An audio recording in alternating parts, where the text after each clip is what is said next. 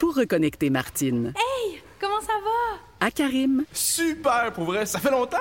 Et Karim, à la bibliothèque. Oups, excusez. Il y a la STM. La meilleure façon de se reconnecter.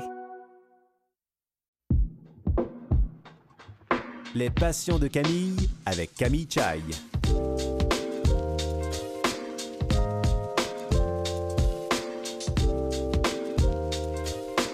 Mesdames et messieurs, bonjour, ici Camille Chai. J'espère que vous allez bien et j'ai envie de vous dire, euh, attachez votre sucre parce qu'aujourd'hui, je reçois deux grandes sportives. Je reçois Sandrine Hamel qui est athlète en parasauve des neiges. Elle est de retour de Chine, alors elle va nous parler ben, de son expérience, de ses performances aux Jeux paralympiques de Pékin. Et je reçois Catherine Vaillant qui vit avec une double amputation tibiale. Elle pratique des sports depuis plusieurs années et depuis cinq ans, elle s'entraîne en ski paranordique en vue et évidemment de participer à des compétitions. Vous écoutez Les Passions de Camille.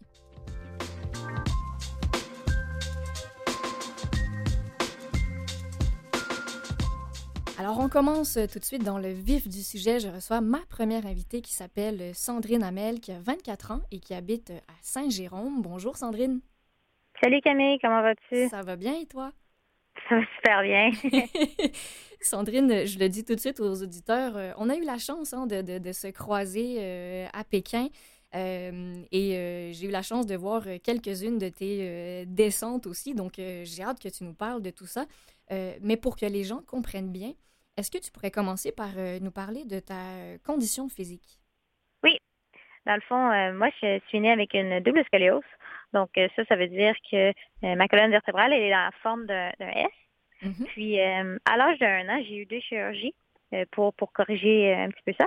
Puis, euh, la deuxième chirurgie, elle n'a pas été comme on, on l'espérait, si on, on, peut dire. Mm. puis, avec ça, ben, dans le fond, c'est que ça a laissé des séquelles au niveau musculaire, système nerveux. donc, j'ai une jambe qui, qui est beaucoup plus forte que l'autre. Puis c'est pour ça, en fait, que je peux compétitionner en, en, en snowboard. Euh, c'est pas à cause de mon dos, mais c'est vraiment à cause de, de cette faiblesse-là, parce que, bien évidemment, ça va évidemment affecter euh, l'équilibre, mais mm -hmm. aussi euh, tout ce qui est force. puis, ouais, c'est pas mal ça. Donc, est-ce que on peut dire que c'était presque un mal pour un bien, vu ce que tu en as fait, toi, par la suite? Ben moi, j'ai été un peu chanceuse, dans un sens, si on peut dire parce que c'est arrivé quand j'étais très jeune. Mm. Donc, l'avantage, c'est que, ben, évidemment, je m'en souviens pas, mais aussi parce que j'ai pu apprendre à faire de la planche à neige comme ça. Donc, j'ai pas eu à, à, à, apprendre à faire du snowboard euh, de deux façons différentes. Mm -hmm. Quand j'ai débuté, ben, j'avais déjà cette faiblesse-là. Donc, je pense que ça, ça a aussi, euh, ça m'a facilité la tâche dans un certain sens. Je pense que oui, et je pense que pour euh, beaucoup de personnes, hein, quand on, on est avec une condition, ben oui, mm -hmm. on n'a pas connu autre chose. Donc, pour nous, c'est, ça reste un handicap, mais c'est normal aussi pour nous. Ben, ben c'est ça, comme tu viens de dire, quand tu connais pas autre chose, ben, ouais, voilà. tu peux pas vraiment, tu peux pas vraiment te plaindre. Hein, Exactement. Il n'y a pas de manque euh, ou il n'y a pas de souvenir d'autre chose. Ben, tant mieux, hein, tant mieux. Le, la vie ouais. fait bien les choses. ouais. et, et, donc, donc, toi, sachant que tu as euh, la jambe gauche qui est plus forte que la droite, euh, à quoi ressemble ta démarche? Est-ce que tu as besoin d'aide à la mobilité ou pas? Ben, encore là, moi aussi, je, je suis assez chanceuse à ce niveau-là mmh. parce que euh, j'ai pas besoin, euh, je, je, peux marcher sans problème. J'ai pas besoin de, de, de, rien comme pour assistance. Mmh. tout va bien à ce niveau-là. puis même quand je fais du snowboard aussi, là, y a, mon équipement est pas mal, pas, en fait pas pas mal, et le même. Euh, donc non, à ce niveau-là, j'ai encore là, j'ai été chanceuse. Euh, tant mieux, je veux dire, euh, tant mieux. On, on, se souhaite que des bonnes choses et même si on parle de handicap, ben il y a des belles choses à raconter euh, aussi. et, et j'ai envie de dire, c'est que le début certainement pour toi, parce que là, je veux dire, tu reviens de Chine. C'était tes premiers ou tes deuxièmes Jeux paralympiques? C'était mes deuxièmes Jeux paralympiques. Ah, voilà. J'ai eu la chance de, de, y aller en Corée en 2010. Mm -hmm. Mm -hmm. Qu'est-ce que, je veux dire, je pourrais te poser 36 000 questions. En ce moment, quel est ton état d'esprit, sachant que ça fait, euh, bon, euh, quelques semaines que tu es revenu des Jeux? Euh, qu'est-ce que qu'est-ce que tu retiens de toute ton expérience? Ça fait un peu drôle d'en parler, justement, étant donné que, que ben, j'étais en vacances, donc je n'y pensais pas trop. mais ce que je retiens de mon expérience, ben, je, on s'est croisés sur place justement à l'aéroport. Mhm. Donc, je pense que toi aussi, je pourrais dire que c'est un peu, c'est un peu étrange quand même. Là. Oui. ça faisait un peu drôle. Euh, mais en même temps, à ma grande surprise, dans le village, quand même, je voyais pas une si grande différence avec la Corée. Euh, dans le sens que c'est sûr qu'évidemment, on ne pouvait pas se réunir autant qu'en Corée du Sud. En général, on croisait les athlètes des autres pays euh, dans la cafétéria. Oui. Ben oui. Mais quand même, je pense que particulièrement en snowboard, au sommet du parcours, on avait quand même cette même ambiance qu'on a toujours eue. Puis, je pense que c'est quelque chose qui était justement qui était rassurant de, de quand même se, se sentir à la maison, euh, ou du moins d'avoir cet esprit euh, euh, qui, est, qui, est, familier, malgré que, évidemment, l'environnement est un, est un petit peu différent. Et eh oui, parce que bon, comme tu, parles en fait d'avoir tes repères malgré cette fameuse pandémie qui, oui, a changé les circonstances. Hein, c'est, y avait, on était dans un circuit fermé, comme tu dis, donc on mm-hmm. croise encore moins les personnes. est-ce, que ça a affecté, tu penses, tes performances? Ben, c'est sûr que il n'y avait pas de spectateurs, hein, du moins pas la famille. Oui, oui. Ça, c'est sûr que ça enlève quand même.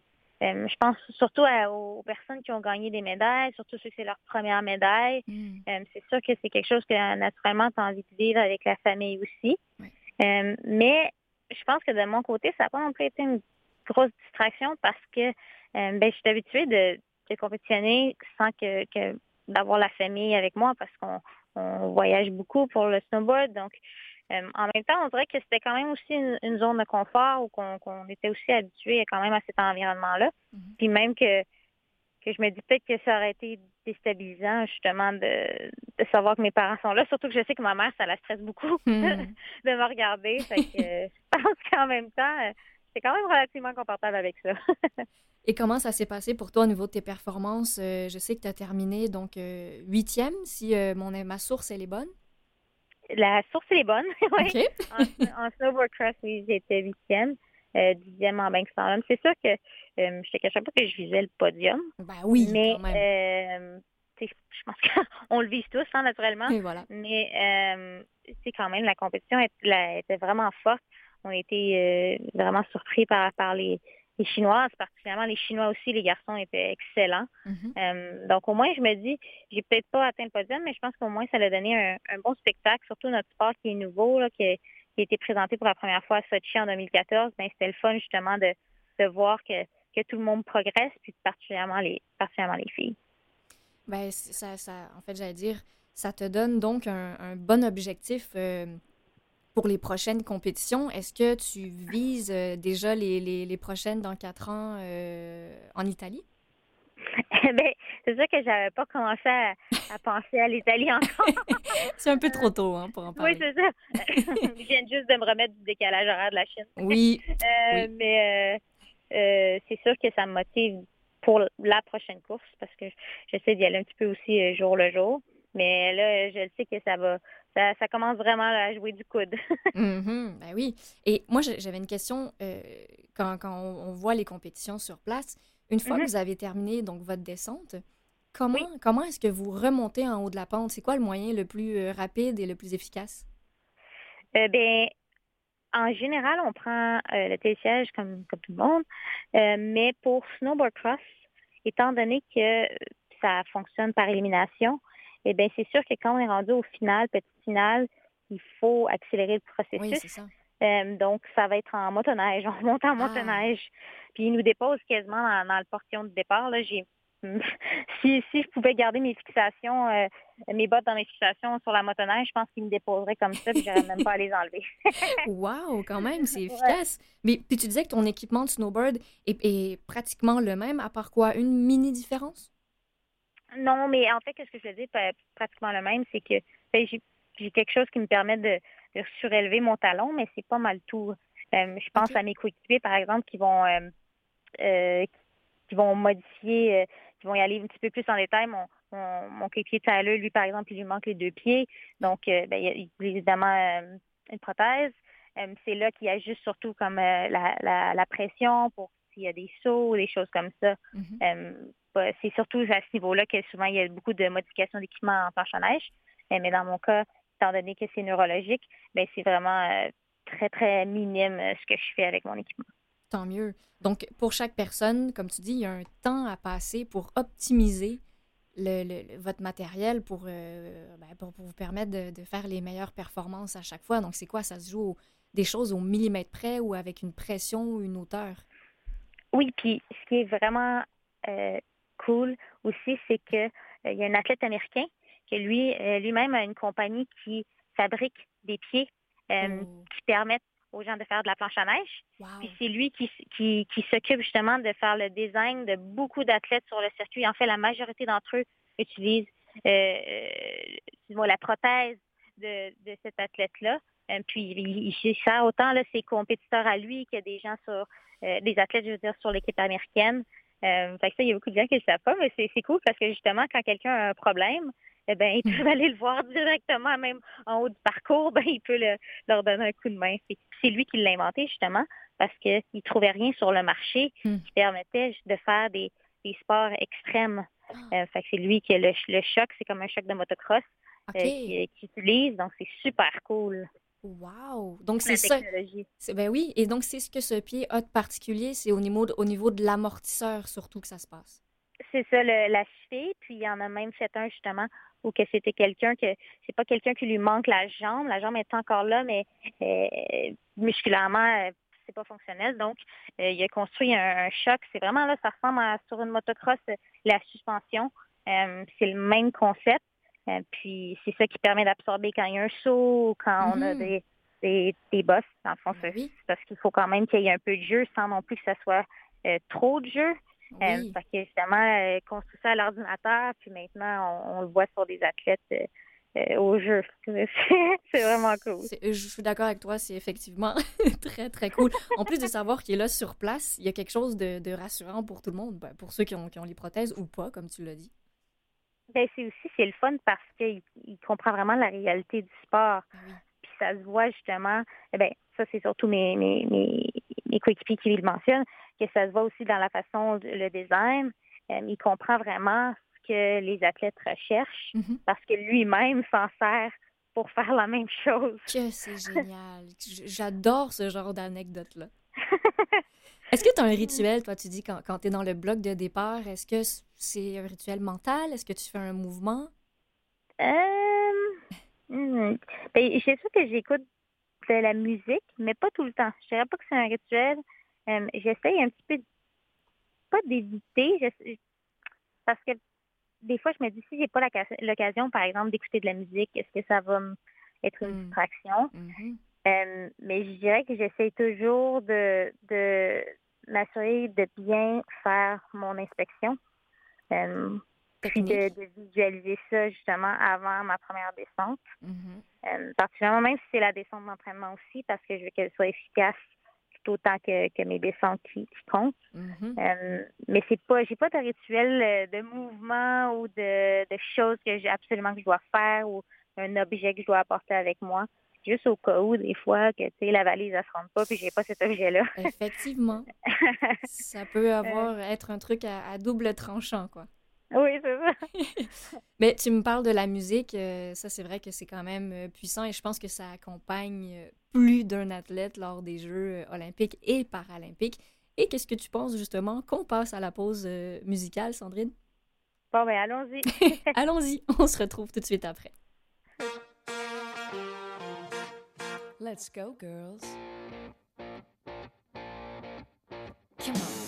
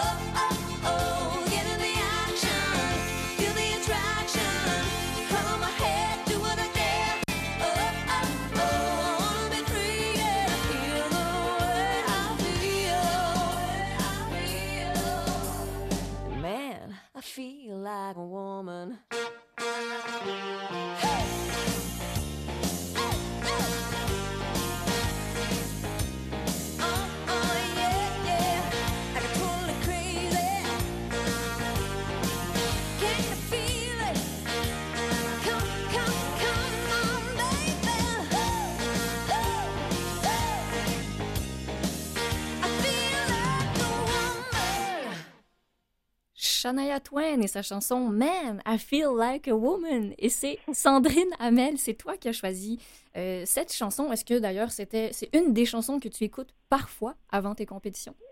Oui, ben, j'avais oublié que j'avais choisi cette chanson-là, mais oui, parce que c'est une chanson que j'écoutais beaucoup avec ma cousine. Donc, euh, en haut du parcours, ben, ça me rappelle un peu ma famille, un peu ce moment de, de réconfort. je pense que c'est quelque chose que j'aime beaucoup, écouter des chansons euh, euh, qui me rappellent ma famille, parce que dans les moments plus stressants, des fois, c'est le fun, justement, de, de pouvoir avoir cette distraction-là. Et oui, et parlons-en de ta famille, parce que ça fait partie un peu de... En fait, ta famille est très impliquée dans le fait que tu aies choisi de faire du, du, du para-snowboard. Est-ce que tu peux nous expliquer comment, comment ça a commencé pour toi? Comment tu as découvert ce sport?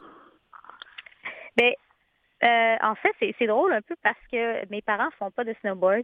Euh, ma mère fait pas de ski non plus, euh, mais vraiment pas familière avec les, sports de glisse, du moins tout ce qui est ski alpin, snowboard, planchonnage. mon père est un skieur, mais je hmm. dirais pas que c'est un gros, gros fan non plus. Hmm, fait que je dirais que mon là où le snowboard vraiment, là, que ça a allumé la flamme, comme on dit, c'est surtout à l'école. J'allais dans une école où il y avait un programme de ski, snowboard. Donc, j'avais la chance d'y aller à chaque semaine. Euh, puis, c'est drôle parce que même encore là, je me souviens que c'était pas mon sport préféré. Euh, j'avais, en fait, je préférais les sports d'équipe.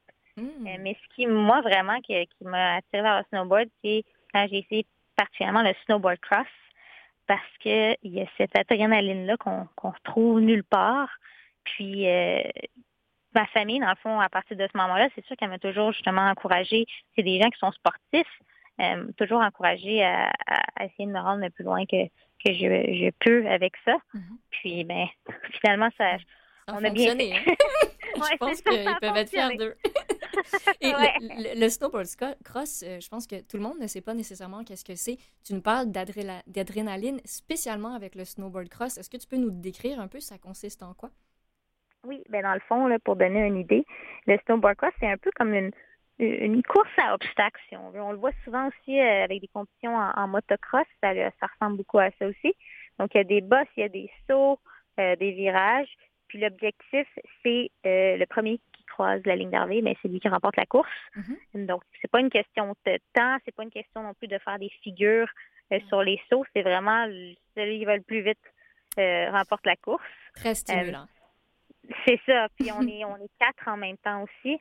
Euh, fait que c'est sûr que là, ça ajoute un peu comme aussi une course euh, chevaux. C'est le même concept, les portes ouvrent, puis c'est le, premier qui croise la, ligne d'arrivée. Donc c'est sûr que il, tu jamais ce qui va arriver.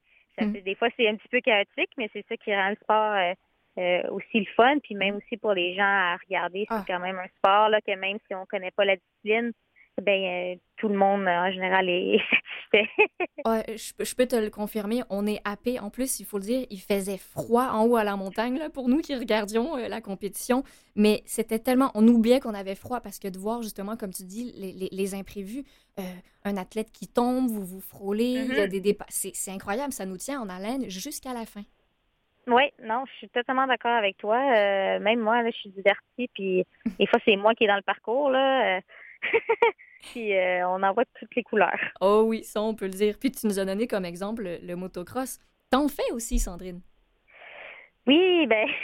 C'est fou! c'est parce que euh, j'ai débuté là, tout récemment. Là, c'est, c'est pas encore, comme on dit en anglais, là, on, point. Il mm-hmm. faut encore que je peaufine tout ça. euh, ben, j'ai débuté ça juste à, début de la, la, pandémie. Évidemment, tout a arrêté. Puis là, je me suis dit, qu'est-ce que je vais faire pour retrouver cette adrénaline-là? Euh, hmm. Puis c'est la motocross qui, qui était mon premier choix. Euh, mon père est un grand fan de moto, donc c'est lui qui, me l'a enseigné aussi. Euh, puis on a eu la chance justement de, partager ça pendant les, les moments où que, tout était à l'arrêt. Ben oui, c'est des belles passions euh, à partager euh, en famille. Euh, et dis-moi, je, suis curieuse de savoir quelles, sont tes études à côté du sport qui prend beaucoup de place dans, ta vie? Oui, ben dans le fait, je vais recommencer à, mes études en kinésiologie à l'automne prochain. Mm-hmm. donc, toujours là, encore là, dans, l'univers du sport, j'aimerais peut-être aussi bifurquer pour être thérapeute du sport. Euh, thérapeute, ostéopathe, je suis pas encore sûre à ce niveau-là, mais euh, c'est ça que j'aimerais ça encore graviter là, autour de tout ce qui est sport haute performance ou même si c'est plus récréatif aussi, je pense que c'est un environnement que, que, je suis confortable. Eh oui, très complémentaire avec ce que tu fais, ça te colle à la peau. et, et, je, sais qu'il y a un, sujet en fait qui, ben, qui t'intéresse beaucoup justement avec tout ce que tu nous nommes, et c'est l'anxiété de performance chez les athlètes. Pourquoi ça particulièrement, ça t'intéresse? Bien, comme je dis, j'ai choisi la clinologie, mais j'ai hésité aussi beaucoup, euh, peut-être pour étudier plus le côté euh, de la psychologie, peut-être être très, préparateur mental, euh, parce que je pense aussi que c'est quelque chose qu'on pense beaucoup souvent à, l'aspect physique des athlètes, mais c'est quand même là, ce qui fait souvent la grosse différence, c'est surtout l'aspect mental, parce que à un certain niveau, ben, tout le monde est bon. Mm. fait ce qui fait vraiment la différence entre ceux qui sont vraiment bons et ceux qui sont bons. Bon, souvent, c'est c'est ceux qui sont capables justement de, mieux gérer le stress. Euh, puis ceux qui performent le mieux quand ça compte, euh, ben c'est aussi là, d'être capable de, pas d'avoir le contrôle, je dirais, mais mm-hmm. surtout d'être capable de, de, vivre avec, si on veut. Ben euh, parce qu'on peut pas, on peut pas, on peut pas l'empêcher, mais on peut quand même, il y a quand même des outils qu'on peut avoir pour, pour, pour être meilleur, je crois. Est-ce que toi, ça te freine par moment cette anxiété? En tant qu'athlète, évidemment oui, mais en même temps, je pense que j'ai la chance d'avoir une bonne équipe euh, autour mm. de moi qui font que euh, j'ai justement ces outils-là. Euh, je pense pas que je les avais à mes premiers jeux parce que c'est quand même pas quelque chose que ça, ça vient avec le temps. mais je pense que ça, c'est quelque chose aussi qui vient avec l'expérience. puis, puis je pense que ça, c'est quelque chose que je gagne aussi à chaque, chaque jeu, mais aussi à chaque course. Mm. Euh, donc, ça sent, je pense que ça, ça s'en vient bien. puis j'écoute de la musique euh, comme Shania Twain. Là, et tout va bien. oui, tout va bien. et, et une, euh, une dimension de laquelle on parle pas beaucoup non plus, c'est même les, les vêtements. Est-ce que ça, ça joue un rôle? Les vêtements que tu portes lors des compétitions, est-ce que ça a une importance pour toi? Oui, oui, oui.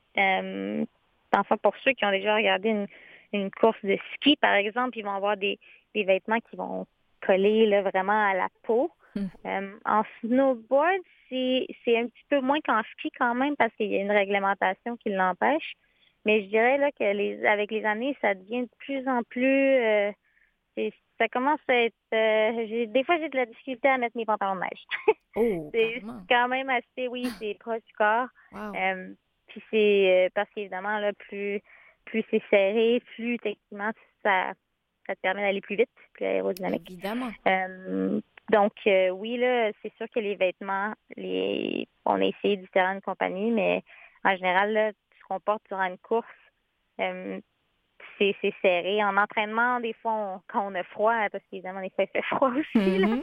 quand c'est serré comme ça, mais sinon, là, ouais, c'est n'y a pas beaucoup d'espace. Non. Et, je sais qu'il y a une marque que tu aimes particulièrement, bon, peut-être plus pour faire la promotion des, des, jeux, et la marque est roulement de tambour. ben, c'est Leaning. C'est Leaning qui nous encourage beaucoup. Mmh, euh, Très fier partenaire de Canada Snowboard. C'est eux qui font les vêtements. Pas, pas seulement aussi pour le snowboard, je sais qu'ils ont fait travailler aussi avec l'équipe de Boss. Euh, donc, c'est le fun parce qu'ils nous encouragent autant avec les, les vêtements, mais aussi euh, il donne une aide financière pour les athlètes aussi, qui est un, gros bonus, surtout sur le côté para. Mm-hmm. Euh, mm-hmm. Des fois, on n'a pas tout, tout, le temps des, des, les prix. Souvent, c'est pas de l'argent. Fait que des fois, ça, ça donne quand même un, petit coup de main à ce niveau-là pour nous permettre de, continuer. Oui, je pense que tout est apprécié. Ça fait une, belle différence. Euh, j'ai envie de te dire bravo, Sandrine, pour, pour tes performances, pour tes belles compétitions peu importe, hein, oui, on sait que tu as terminé euh, huitième au snowboard cross. Je te souhaite bonne chance pour les prochaines compétitions et, euh, bon, en espérant euh, te voir en Italie, mais on, a le temps de s'en reparler d'ici là. oui, c'est ça. J'espère qu'on va se croiser. oui, moi aussi. Je l'espère bien. Merci beaucoup, Sandrine Amel. Au revoir. Et restez avec nous parce qu'après la pause, je reçois Catherine Vaillant.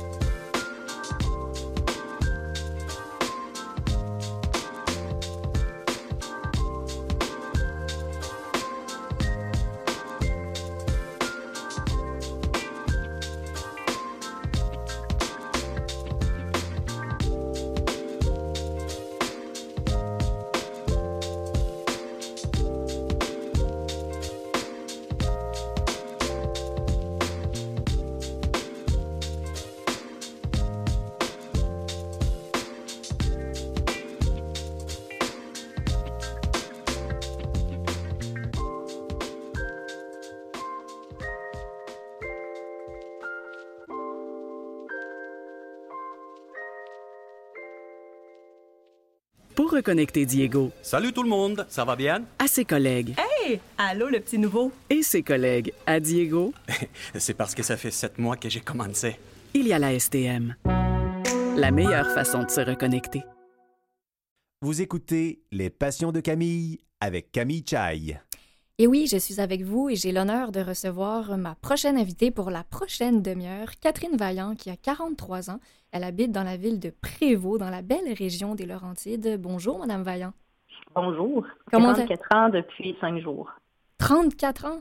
Euh, 44, Ah, pardon, oui. 44 ans depuis 5... Bon, ben, bonne fête en retard. Merci. Vous êtes fière de votre âge, est-ce que je me trompe? Bon, fier. C'est certain que, rendu au niveau sportif où je suis, à l'âge que je suis, oui, il peut avoir une certaine fierté. Eh, eh bien, vous avez raison de le dire. Euh, ben, on voilà, on est, c'est, un spécial sport dans l'émission aujourd'hui, donc euh, on, on manquera pas de. de- la mèche. Ex- Non, mais non, pas du tout. mais donc, oui, on parle de sport, mais avant tout, euh, j'aimerais qu'on, que vous nous parliez de votre condition physique que, euh, ben, les, auditeurs, sachent ou se fassent une idée de, de- votre réalité, euh, parce que vous, vivez avec une double amputation tibiale, mais euh, pas depuis la naissance. Non, j'ai eu des problèmes de santé, le diabète, entre autres, qui peut endommager les nerfs, les os, le système interne que les gens voient un peu moins chez les personnes diabétiques insulinodépendants. Mm. Alors, ouais, les dommages ont été causés dans les os qui ont fait en sorte que j'ai eu la première amputation à l'âge de 34 ans et la deuxième cinq ans plus tard. Oh wow, c'est c'est rare, je pense, de, Oui, de c'est subir. rare d'être oui, oui. amputé aussi Mais jeune à cause du diabète, mais Oui. c'est rare d'être amputé de façon, je dirais, de façon euh, générale aussi vieux aussi Oui. pour peu importe quelconque problème de santé. Exactement, avec un écart de, de plusieurs années entre, c'est euh, deux deuils ou, ou plusieurs deuils euh, espacés. Une adaptation. Je dirais Ah, pas un deuil, c'est mais beau. deux adaptations différentes. C'est un mot qui est plus doux, euh, je, vous- je vous l'accorde. Comment ça s'est passé pour vous? Parce que, bon, euh, dans, dans la trentaine, une première amputation, est-ce que vous l'avez bien vécu? Je l'ai quand même bien vécu. Ça a été une décision prise avec mon médecin de comme un accord qu'après quelques années de traitement d'antibiotiques, jusqu'à temps qu'on découvre un peu là, que c'était le diabète qui causait les infections répétées que j'avais, on en est venu à la conclusion que ça allait pas aller mieux avec les années. Et là, ça commençait à affecter mes reins et le reste du corps. Il a fallu que je fasse de la dialyse parce que les reins étaient en train de lâcher. Mm. Alors, la décision la plus simple pour continuer à avoir une certaine qualité de vie, c'était de dire, ben, on lâche prise sur cette jambe-là et on essaie d'avancer. C'est ce qu'on a fait. Et vous, vous ne regrettez pas de ce que j'entends? Non. non, ma qualité de vie a en effet été beaucoup mieux par la suite. Ouais. Hmm. Et j'allais justement vous demander, est-ce que vous pensez que le fait bon, de vivre avec un handicap nous amène à plus réfléchir à cette fameuse qualité de vie que beaucoup de personnes oublient ou mettent de côté pendant tellement longtemps? on est confronté à faire des choix. Il y a un moment donné où on arrive devant un mur, où on a, ça devient de prendre une décision. Il faut prendre une décision pour soi-même. Moi, où je veux aller, est-ce que je reste en fauteuil? Est-ce que je reste oui. faire des séjours dans les hôpitaux plus que la moitié de l'année? Ou est-ce que j'essaie, sans aucune garantie, est-ce que j'essaie de faire autre chose pour aller mieux? Oui, il y a une certaine approche qu'on apprend, ou une certaine débrouillardise peut-être aussi, pour essayer de développer d'autres moyens à aller mieux une fois que ça va pas très bien. Oui, et vous l'avez souligné sans aucune garantie. Non, mais hein, c'est des choix à prendre sans savoir ce qui nous attend de l'autre côté de la porte. Là. euh. Ben, on pouvait pas espérer pire. J'étais en fauteuil roulant de toute façon. Alors, est-ce que je reste en fauteuil roulant avec une jambe qui va pas bien ou avec une jambe en moins? Mm. Ou est-ce qu'on essaie avec une jambe en moins et pourquoi pas avoir une prothèse et marcher? Mm. Chose certaine, c'était qu'on enlevait les antibiotiques là-dedans. Donc, il y avait une chance aussi que la dialyse puisse ne plus faire partie de mon quotidien. Alors, c'était comme un choix évident qui allait de soi rendu à ce moment-là. Euh, oui, et oui, je, je comprends bien pourquoi. Euh, et, et là, donc, aujourd'hui, vous êtes en fauteuil roulant. Est-ce que vous portez malgré tout une prothèse, deux prothèses ou même une orthèse? Présentement, j'ai deux prothèses et je les porte la plupart du temps. Je suis rarement dans mon fauteuil à moins ah. que j'ai des ampoules ou des blessures à mes moignons. Mm-hmm. Je dirais que je suis très active et plus souvent debout que dans le fauteuil. D'accord. Vous avez quand même cette, euh, ben, ce choix et cette liberté de mouvement. Et la capacité. Je dirais que c'est pas tout le mm. monde non plus qui est capable de le faire. Il faut quand même là, j'ai pas, euh, je ne vais pas me donner le mérite que moi, je porte des prothèses toute la journée. Il y en a qui mhm. sont juste pas capables de le faire. Par chance, j'ai la capacité, alors j'en profite. Eh ben oui. pour, de toute façon, pour une femme comme vous, qui, euh, ben, en fait, qui adore bouger, de, ce que je comprends, euh, les sports, euh, vous, adorez les sports, ben, parlons-en. Qu'est-ce... En fait, parce que, parce que vous pratiquez des sports depuis une vingtaine d'années. par, par quoi vous avez commencé? Euh, la natation a été le premier coup de cœur. un, papa qui était professeur en éducation physique m'a fait toucher un peu tout, mais ça a vraiment été la natation pour le premier sport pour lequel j'ai accroché, ça a été la natation. Ouais. Pourquoi? Est-ce que, je vous dis rapidement, je me, dis, bon... L'eau, probablement. L'eau, on sent un peu moins notre corps. C'était mm. autant une demande physique, mais aussi une demande aérobique. Il y avait un peu de tout. C'était complet avec le lac, le kayak. Il y avait mm. comme une complémentarité avec tout mm. ça qui faisait que la natation était facile à intégrer. Et ça, vous l'avez commencé euh, donc pour... Euh, donc, plus de la mise en forme. Je pas nécessairement fait de compétition. J'aurais pu, mais j'avais pas la tête à ça. Ce qui est pas un problème. non, non, je le sais. Mais puis là, je veux pas, avec les, les euh, infections qui sont arrivées, ben là, l'eau, on l'évite. on n'a comme pas le droit de patauger dans de l'eau. Alors, la natation, puis peu importe, j'avais plus non plus l'endurance ou la force physique pour pratiquer des sports mm-hmm. jusqu'à temps que la santé aille mieux. Mm. Et c'est là que les nouveaux sports, parasports, sont arrivés dans ma vie. Et donc, euh, si on continue la liste, quel est le deuxième sport qui s'est présenté à vous? Il s'est présenté grâce à mon prothésiste lui-même en a fait au niveau olympique, qui m'a proposé d'aller voir la course en fauteuil roulant. Alors, euh, je suis allée au Parc Jean-Drapeau. J'ai, excusez-moi, j'ai vu Lee Leclerc rouler sur la piste et j'ai dit, OK, ouais, ça me tente. Il y a de la vitesse, il y a de la capacité, il mm. faut avoir une certaine, euh, une certaine intelligence pour mm. savoir quel mouvement faire quand et où se placer. OK, on embarque. wow, la, la, puissance derrière tout ça vous a conquise. Oui. Et où est-ce que vous, jusqu'où vous vous êtes rendu, et, sans pression, parce que je veux dire, là, on parle de compétition, mais on parle aussi de loisirs. jusqu'où vous êtes rendu avec la course en fauteuil roulant? Ben, c'est certain que présentement, c'est devenu une passion. On peut dire que normalement, on le fait pour notre plaisir, oui, mais je veux pas les temps réalisés aux premières compétitions. On fait en sorte que j'ai été capable de faire partie de l'équipe de la relève assez rapidement. Euh, alors, ça l'a motivé à dire, OK, on continue les entraînements, on achète un meilleur équipement, on fait en sorte de devenir meilleur. Mm. Je suis rendue élite. Les, gens pourraient un peu euh, situer les gens relève, élite, excellence. L'excellence est 90% des temps des records mondiaux. Mm-hmm. L'élite est à 80% et la relève 70, euh, entre 70 et 80. Ouais, ben, l'espoir. Ben, la relève et euh, l'élite sont, sont, très proches quand même en termes de pourcentage. Oui. Et, vous êtes, je suis fière de le nommer, vous êtes quadruple, quadruple médaillé de bronze au championnat canadien d'athlétisme de 2018? Oui, il faut quand même relativiser.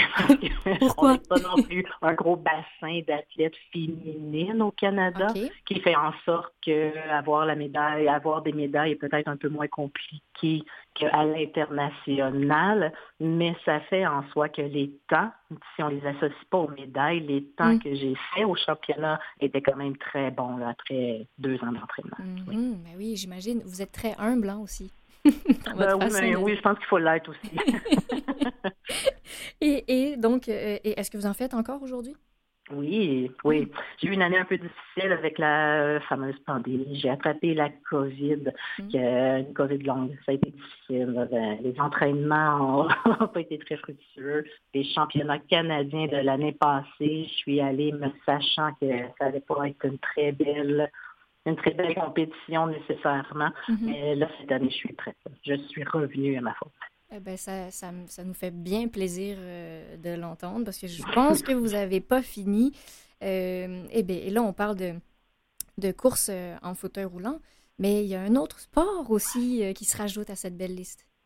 Ben, pour améliorer mes capacités en fauteuil, on a eu l'idée cette année de rajouter le ski paranordique. Les mouvements sont très proches un de l'autre, c'est beaucoup, ça implique beaucoup les bras, la levée de bras et la poussée de bras, à mhm. avoir des abdominaux parce que j'ai la chance quand même d'être seulement amputée des tibias. Je sais que ça peut paraître un peu bizarre, mais ah c'est un bel handicap pour faire du sport puisqu'on a encore notre capacité abdominale. Alors oui, on a rajouté le ski dans les entraînements et on a vite réalisé que finalement, par défaut, en étant, en me débrouillant bien en fauteuil, je me débrouillais très bien aussi en ski. Alors ouais, le ski se rajoute à tout ça l'année prochaine. La prochaine saison de ski paranordique, euh, je vais faire aussi des entraînements pour essayer de faire partie de la relève et mhm. qui sait, peut-être l'élite. Ouh, je vous le souhaite. Et, euh, je suis forcée de, en fait, de, en vous écoutant, je me dis, vous, vous êtes bien partout. Euh, sur une piste pour le, fauteuil roulant, mais vous me parlez de l'eau, la neige, donc euh, qu'il fasse chaud, qu'il fasse froid, vous êtes dans votre élément. ah oui, sous la pluie, sur la neige, sur la glace. Le dernier entraînement de ski, on était sous la pluie, et pourquoi pas? Ouais. Eh bien, je vous propose qu'on on passe à une pause musicale pour s'imprégner de, de, tout ce que vous venez de nous raconter, parce qu'il y a une deuxième partie après à cette entrevue. Alors, on se retrouve dans quelques minutes. Parfait, merci.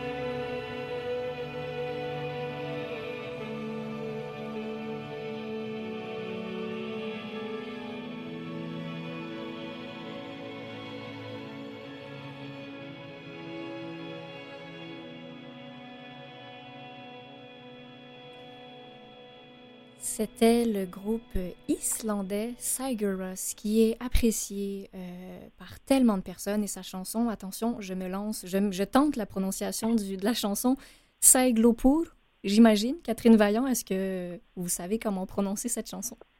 Honnêtement, je les ai jamais entendus personnellement la prononcer. J'ai aucune idée. en tout cas, c'est euh, une, très belle chanson. J'ai l'impression qu'elle euh, une chanson qu'on peut écouter euh, justement quand on fait du sport, quand on s'entraîne. On dirait que ça, ça, nous aide à nous concentrer puis à se perdre, à être dans notre bulle.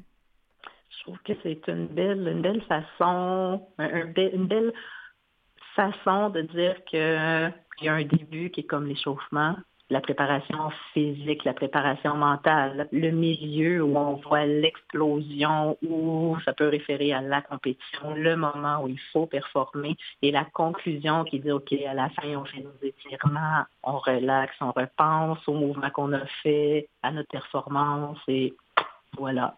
Oui, je trouve que c'est une belle, euh, une belle façon de résumer une compétition. Mais quelle belle euh, analyse aussi, euh, Catherine, que vous venez, la comparaison que vous faites avec la comparaison et, la chanson. Euh, oui, je pense que c'est, on, en apprend sur vous, sur votre côté peut-être artistique aussi. Bon, je vous dirais qu'Eminem peut aussi me motiver. Il fait un beau résumé. J'adore, j'adore. ben, c'est bien, hein, c'est une, une, ouverture d'esprit avec un, goût musical euh, varié. Euh, c'est génial. Avant que, je, parte sur un autre sujet, euh, je voulais vous demander de, nous expliquer quand même en quoi consiste le ski de fond paranordique. Oui. Je vous dirais que pour la plupart des athlètes, le, le, ski paranordique est, différent, peut devenir quelque chose de complètement différent, puisqu'il y a des athlètes qui sont debout, des gens aveugles avec un accompagnateur ou semi-voyant, mm-hmm. des gens qui entendent peu, avec une malformation, mais qui leur permettent malgré tout de faire le ski debout. Et il y a une autre catégorie où les athlètes sont assis dans une luge. Et là, le, la, façon de s'asseoir dans la luge, écoute, les possibilités sont infinies mm. selon qu'on ait des jambes ou pas. Ben ça vient un peu influencer, mm. ça vient influencer le poids.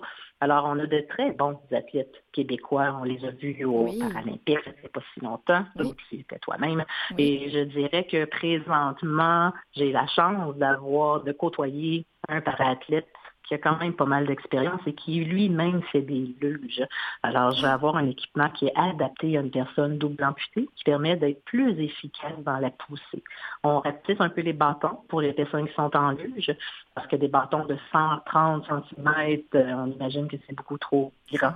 Alors, il suffit de couper un peu les bâtons hmm. On attache les skis. La seule règle en luge, la plus grande règle, c'est que les fesses peuvent pas lever. Un peu quand on fait du ski de pas alternatif, les pieds à l'arrière lèvent, mm-hmm. tandis qu'en luge, on n'a pas le droit. Le derrière, il faut qu'il soit fixe.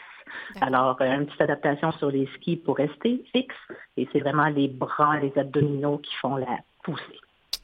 Eh bien, et vous êtes euh, bien entouré, bien accompagné aussi pour euh, aller encore plus loin et encore plus vite. J'ai eu la chance de rencontrer les bonnes personnes dès le début. Oui. oui, ça aussi, ça y est pour beaucoup. Hein. Quand on, parle souvent des athlètes, de leur performance à eux, mais euh, même si on pratique un sport ou une discipline qui, qui, se fait seul, hein, en individuel, il y a une équipe derrière, toujours. Ah, il y a une inspiration en arrière, toujours. Hmm. quelle est votre inspiration à vous? Euh, je voudrais, pour le fauteuil, c'est certain que mon prothésiste qui en a déjà fait, qui a aussi été mon coach pendant les deux premières années, ça a été mon inspiration. Et il fait encore partie de ma vie par défaut, puisqu'il fait encore mes prothèses. Alors, on est capable de parler. Daniel Normand. Eh ben oui, je savais que c'était lui. ça pouvait que être lui. Il est génial, oui. Puis sinon, en ski, mais ça a été via Ski de fond Québec que j'ai pu faire la connaissance de Yves Bourque, qui a fait des capsules au-delà des limites euh, avec toi également. Alors, euh, je dirais que lui qui a été, qui a quand même fait des Jeux olympiques et qui lui-même travaille aussi, c'est pas un prothésiste, mais il travaille aussi dans le même domaine. Alors, ça aide à avoir les bons équipements pour le bon handicap. Mm-hmm. Et là, donc, euh, au calendrier ou au programme, est-ce que vous avez une prochaine compétition pour laquelle vous vous entraînez? Oui, mais euh, je participe au défi Altergo le 30 avril prochain, qui est un événement pour grands et petits, écoles et individuels, plusieurs sports pour faire découvrir aux enfants plus petits, plus grands, aux mm. adultes des parasports. Et la compétition importante qui s'en vient, c'est probablement au Desert Challenge en Arizona au mois de mai. Mais c'est sûr que par la suite, durant l'été, il y en a plusieurs, là, une à la suite de l'autre, jusqu'au championnat canadien, qui, se, qui seront à Vancouver cette année à la fin du mois de juin. Wow! Donc, euh, programme très chargé. je vous dirais que quand l'été commence pour nous, on a un deux mois qui est probablement qu'on pourrait dire c'est le focus fauteuil. Il n'y a pas grand-chose d'autre qui prend place. Et eh oui, avec raison. Oui. Ça fait que vous vous entraînez combien d'heures par semaine, euh, grosso modo? Il y a un minimum de 10 heures d'entraînement qui inclut bien sûr les poussées en fauteuil, mais la musculation, les traitements en kiné, on a plusieurs euh, aspects dans mm. l'entraînement. Mm-hmm. Alors, c'est un minimum de 10 heures pour être prêt quand la saison commence. Oui, quand même. Et là, le sport, le sport, le sport, oui, on l'adore, mais vous, vous, vous, avez euh, d'autres euh, en fait d'autres d'autres occupations, d'autres forces aussi, j'ai envie de dire. Euh, quel est votre, votre travail à côté de tout ça? Euh, je travaille, c'est un petit peu difficile à définir, mais je travaille un peu dans le commercial. On est des courtiers pour des gammes biologiques et naturelles qui veulent être distribuées au Canada. Hmm. Ouais. OK, donc produits C'est un, peu difficile à faire la définition, hmm. mais je dirais que les produits en tablette que vous retrouvez dans des sections bio-naturelles, il y a hmm. certaines de ces gammes-là qui ont besoin de courtiers pour les aider à bien, euh, à bien manager, je mm -hmm. l'anglicisme. donc vous êtes... OK. Euh, ça. Vous êtes derrière ça aussi. Vous êtes, euh, vous êtes partout pas mal. non. faut juste regarder à la bonne place. ok, c'est bien répondu. Euh, et, on, reste dans, les passions, évidemment, et vos occupations. Euh, je, sais que vous êtes, évidemment, vous êtes passionné par d'autres choses parce que la vie a tellement à offrir et ça, vous l'avez compris très vite. Euh, qu'est-ce, que, qu'est-ce que vous aimez faire de vos passe-temps? Ben, c'est certain qu'avec le sport vient un volet nutrition. Alors, la hmm. cuisine, explorer un peu les, les, les différents aliments cuisiner autrement avec les options qui s'offrent à nous aujourd'hui, c'est facile d'aller explorer un peu hmm. différentes recettes et différents pays. Hmm. Alors ouais, ça, ça fait aussi partie du coup de, mon quotidien. Donc euh, la nourriture, on rajoute ça à la liste. Et puisqu'on la continue jusqu'à la fin, euh, Madame Vaillant, on peut aller maintenant vers le textile aussi avec vous. Oui, mais c'est encore là. Euh, la couture. La couture fait un peu aussi partie intégrante de faire du sport, puisque une fois qu'on est amputé ou qu'on a une certaine euh, une certaine partie de notre corps qui vient influencer nos vêtements. Des fois, on ne trouve pas la bonne pièce de vêtement qu'on voudrait donc, c'est pratique. alors, ouais, la couture est comme par défaut venue faire son tour pour être capable d'adapter les vêtements en conséquence des sports que je fais. Est-ce que vous avez une matière que vous préférez? Vous personnellement? Oh non, non, je vous dirais que les, matières, les matières comme le coton sont plus faciles à coudre que les matières comme le latex, c'est mm-hmm. ce qui est glissant. Mm Il faut bien s'équiper, encore une fois avec la bonne, euh, la bonne machine à coudre pour être capable d'arriver à euh, mettre à fin nos projets. Eh ben, et donc, euh, ça prouve à quel point le, matériel y est pour quelque chose. Mais je vais terminer, je vais terminer, Catherine Vaillant, sur un élément important en à peine une minute. L'importance de votre famille auprès de vous. Oui, donc que ce soit à travers la maladie qui est un peu plus négatif ou les bons coups d'aller en compétition et voir le succès, toujours, quand il y a quelqu'un de notre famille qui peut nous suivre, qui nous supporte, qu'on sent qu'il y a quelqu'un en arrière de nous qui soit là pour nous écouter mm-hmm. ou nous accompagner dans nos projets, qui, sont, qui nous appuient. Je mm-hmm. pense que c'est quelque chose qui est très important et qui nous aide mentalement, que ce soit passé à travers les moments plus négatifs ou plus positifs. Et oui, et, sans nommer tout le monde, évidemment, euh, vous avez votre père et votre frère, entre autres, qui sont particulièrement euh, proche de vous et touché et impressionné, je pense, par, par tout ce que vous faites. Ben, papa étant professeur d'éducation physique à la retraite, a quand mhm. même suivi ça de proche. Et la date de ma greffe est la même date que la date de fête de mon frère. Alors, c'est oh. difficile de s'en départager. oh. On comprend mieux. Ben, en tout cas, je, merci pour cette très belle discussion, Catherine Vaillant. Euh, euh, j'ai hâte, en fait, de vous suivre et de voir euh, ce que vous allez faire par la suite parce que c'est pas fini. Vous avez, je pense que vous n'avez pas fini de nous en montrer de toutes les couleurs et des belles couleurs seulement. donc, je vous souhaite bonne chance dans tous vos prochains projets et compétitions. Merci beaucoup.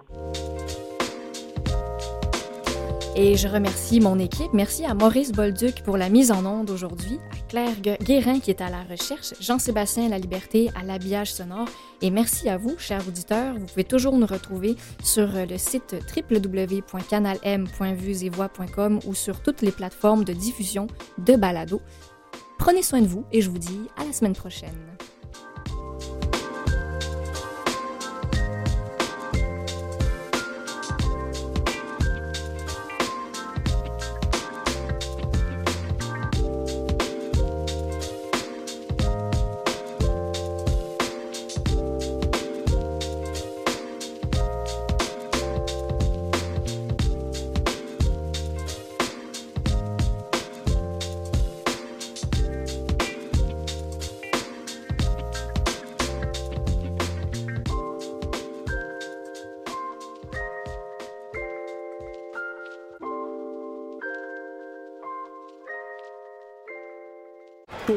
Simon et Pierre-Luc à Deux relish moutarde puis le liqueur. Et surtout à ça. Voyons, j'ai plus de voix. Il y a la STM. La meilleure façon de se reconnecter.